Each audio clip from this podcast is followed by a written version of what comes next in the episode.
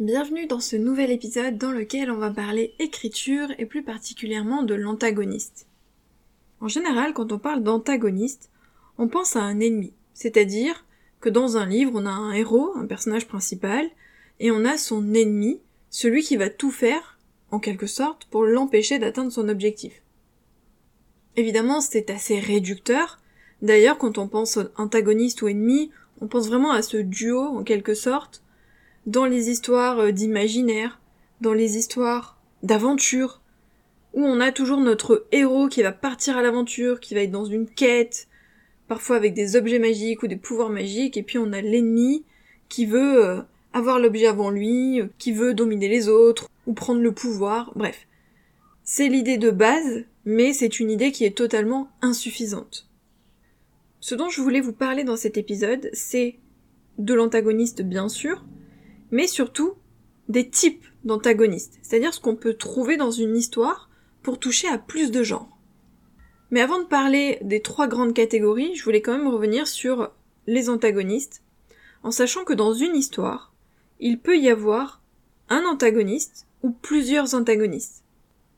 Mais attention, s'il y en a plusieurs, en général, il faut qu'il y en ait un qui émerge du lot, c'est-à-dire qu'il faudrait un antagoniste principal et on peut avoir aussi des antagonistes qui sont là, soit tout au long de l'histoire, soit qui n'interviennent qu'à certains moments de l'histoire, puisque il va y avoir peut-être des épreuves, des événements où il va y avoir l'antagoniste à ce moment-là, mais il ne sera pas là tout le temps. Ça dépend vraiment des histoires, de la façon dont on la construit et du type d'antagoniste qu'on met en place.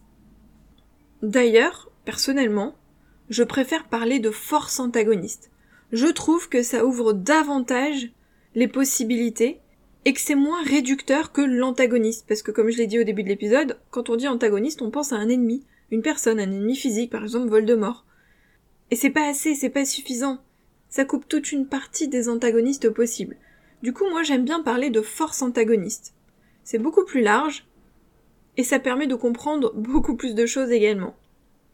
Pourquoi est-ce que c'est important d'avoir des forces antagonistes dans son roman? Pour plein de raisons différentes. La principale étant le conflit. On le sait, le conflit, c'est ce qui porte le roman quelque part, puisque s'il n'y a pas de conflit, bah, il se passe pas grand chose dans l'histoire. En gros, si on résume, on a un personnage qui va vouloir atteindre un objectif, et tout au long du roman, il va affronter des obstacles, des épreuves, quelles qu'elles soient. Ces obstacles, c'est ce qui crée le conflit. Parce qu'à travers tous ces obstacles, toutes ces épreuves, on va l'empêcher d'aller vers son objectif. Il va devoir à chaque fois se battre et les surmonter pour aller atteindre cet objectif. Et tout ça, ça englobe le conflit qu'il y a dans l'histoire. Le conflit, c'est le moteur de l'histoire. C'est ce qui crée la tension narrative. C'est ce qui fait que le lecteur va tourner les pages. C'est ce qui fait qu'il va être immergé dans l'histoire parce qu'il aura envie de connaître la suite. Il voudra savoir si le personnage principal arrive à atteindre son objectif. Et surtout, il va vouloir aussi lire toutes ces épreuves qu'il va traverser, parce que c'est ça qui rend intéressant. Si on avait le point de départ et l'objectif à la fin, et que le personnage principal se baladait sur une route sans embûches pour atteindre son objectif, ça n'aurait aucun intérêt pour le lecteur, et même pour l'auteur du coup. Alors que tous ces obstacles, c'est ça qui fait l'histoire. Et c'est ce qui la rend intéressante, c'est ce qui la rend vivante, vibrante. C'est ce qui fait que le lecteur va être plongé dans ce roman. Ce sont toutes ces petites étapes finalement qui font l'intérêt du livre. C'est pour ça que c'est bien de parler de forces antagonistes parce que du coup ça regroupe plus de choses et on arrive plus facilement à lier à l'idée d'obstacles ou d'épreuves.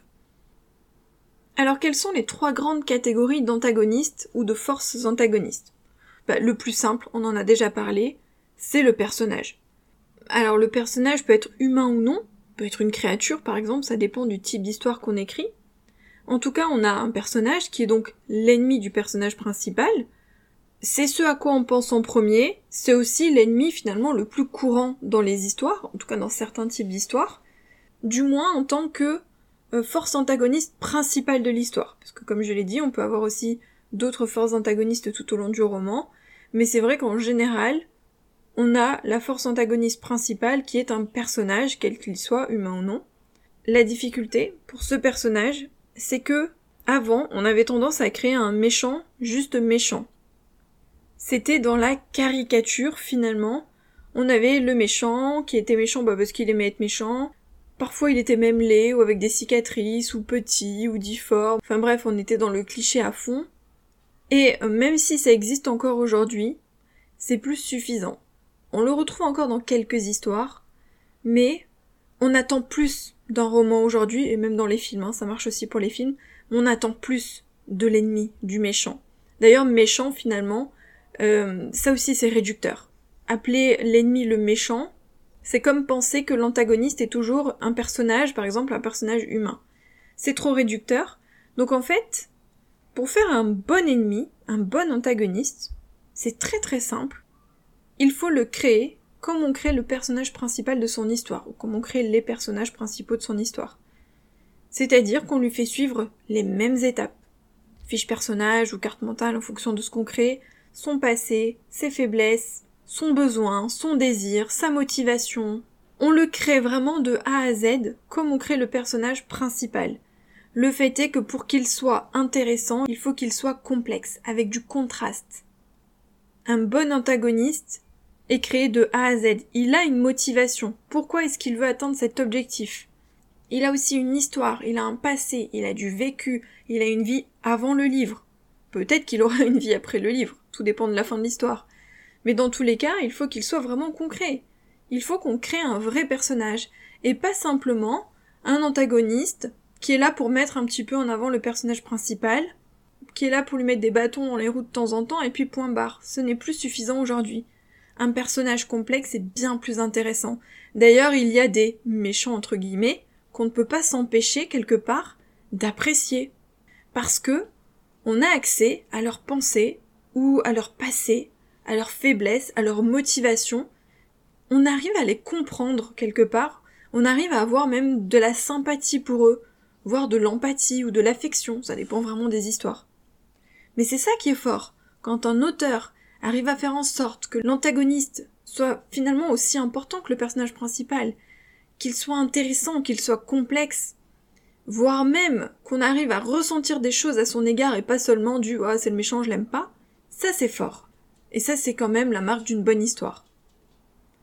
Alors encore une fois, ça dépend évidemment des romans, des genres, de ce qu'on crée, on peut pas le faire tout le temps à 100%, on va pas toujours ressentir de la sympathie pour l'ennemi, on est d'accord, par contre, le fait qu'il soit complexe, avec une motivation, avec un objectif, qui est souvent d'ailleurs le même que celui du personnage principal, hein, avec un vrai passé, ça c'est important, ça on peut le faire dans toutes les histoires, et c'est ce qui va créer ce petit plus qui manquait peut-être avant quand on créait un méchant juste méchant.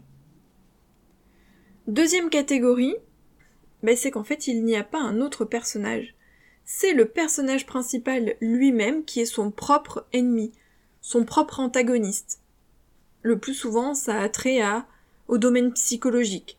C'est-à-dire que c'est une faiblesse, par exemple, ou un traumatisme du personnage principal qui l'empêche d'avancer, qui va l'empêcher d'aller vers son objectif. Là, on parle toujours de la force antagoniste principale, hein, parce qu'au cours de l'histoire, il peut y avoir plein d'autres choses, mais euh, on est toujours dans la catégorie du principal. Donc il a une faiblesse, il a quelque chose qui l'empêche d'avancer, il a une peur, et donc c'est ces éléments-là qu'il va devoir affronter, surmonter, guérir peut-être, pour aller vers son objectif, pour continuer à avancer, pour progresser, évoluer aussi en tant que personne. Parce que on imagine très bien un ennemi dans une histoire par exemple de fantasy, un ennemi personnage, alors que dans une histoire de roman feel good ou pourquoi pas d'une romance, c'est un petit peu plus difficile, du coup, on peut imaginer cette faiblesse psychologique qui empêche le héros d'avancer.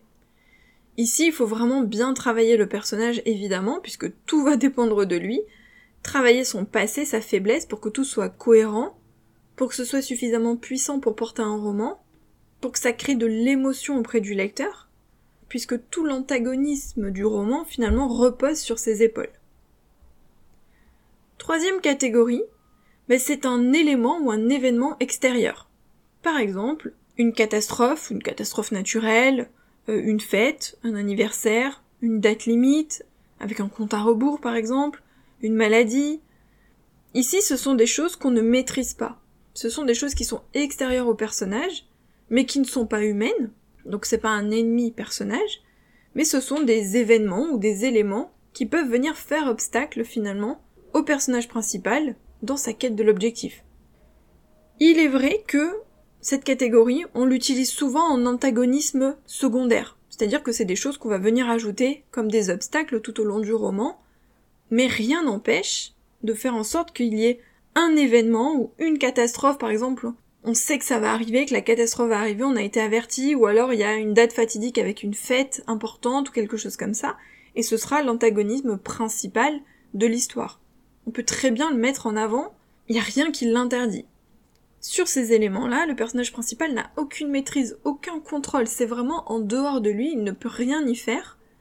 Il va juste devoir faire avec, finalement, trouver des solutions pour pouvoir affronter euh, chacun des obstacles. On peut du coup, bien sûr, et je pense que vous l'avez compris, avoir ces trois catégories dans un roman. On peut très bien avoir un antagoniste personnage ennemi, plus euh, le personnage lui-même, c'est-à-dire à travers sa faiblesse, plus des événements extérieurs qui vont venir contrecarrer ses plans. Et c'est également ce qui est intéressant, puisque mélanger les forces antagonistes, faire en sorte qu'il y ait plusieurs choses différentes, c'est beaucoup plus intéressant en termes d'intrigue qu'un seul antagoniste. On peut le faire aussi, hein, bien sûr, ça dépend comment on construit son histoire. Mais c'est bien de varier dans un roman. Si on avait que l'ennemi tout du long, et que tous les obstacles ne concernaient que cet ennemi physique, hein, ce personnage, ben ce serait peut-être un peu moins intéressant, un peu plus ennuyeux. C'est bien quand il y a peut-être d'autres ennemis, ou quand il y a la faiblesse du héros qui vient aussi contrecarrer ses plans, voilà. Quand il y a d'autres choses qui se combinent finalement pour étoffer l'histoire, pour faire en sorte qu'elle soit encore plus intéressante et palpitante. Donc n'oubliez pas, quand on crée un roman, bien sûr il faut que toutes ces forces antagonistes, elles soient créées en fonction du personnage principal et de l'intrigue. Faut que ça ait un intérêt. On va pas mettre des forces antagonistes qui n'ont aucun lien avec l'histoire juste pour boucher les trous, pour mettre des obstacles. Il faut que tout soit lié, tout soit cohérent. Donc on choisit des obstacles et donc des forces antagonistes qui vont venir renforcer l'intrigue et l'histoire du personnage principal. Il faut que tout soit vraiment lié et combiné pour que ça ait un intérêt et que ça fasse avancer finalement vers l'objectif, vers la fin du roman. Et on utilise les trois catégories si on le peut et si on en a envie. En tout cas, on essaye de varier et on ne se cantonne pas au personnage ennemi si peut-être pour son histoire ce serait plus intéressant d'avoir autre chose. En gros, on garde l'esprit un petit peu ouvert, on n'oublie pas qu'il y a plusieurs catégories et on se pose des questions, hein, quand on en est au début à sa préparation, sur quelles forces antagonistes seraient les plus intéressantes, qu'est-ce que je peux mettre en place comme obstacle, qu'est-ce qui va créer du conflit, qu'est-ce qui va vraiment empêcher le personnage principal d'aller vers son objectif? Et c'est au moment de ce brainstorming qu'on prend les décisions, qu'on peut évidemment modifier, altérer euh, au cours de l'écriture ou de la relecture si on trouve mieux, mais en tout cas, on peut y penser dès le départ sans être cantonné à une seule idée, celle qu'on a tendance à nous présenter, à nous rabâcher, et en se disant qu'il y a beaucoup plus de choix. Voilà ce que je voulais vous dire sur les antagonistes et plus précisément les forces antagonistes. J'espère vraiment que ça vous sera utile. Et puis nous on se retrouve le mois prochain pour un nouvel épisode de podcast. Bye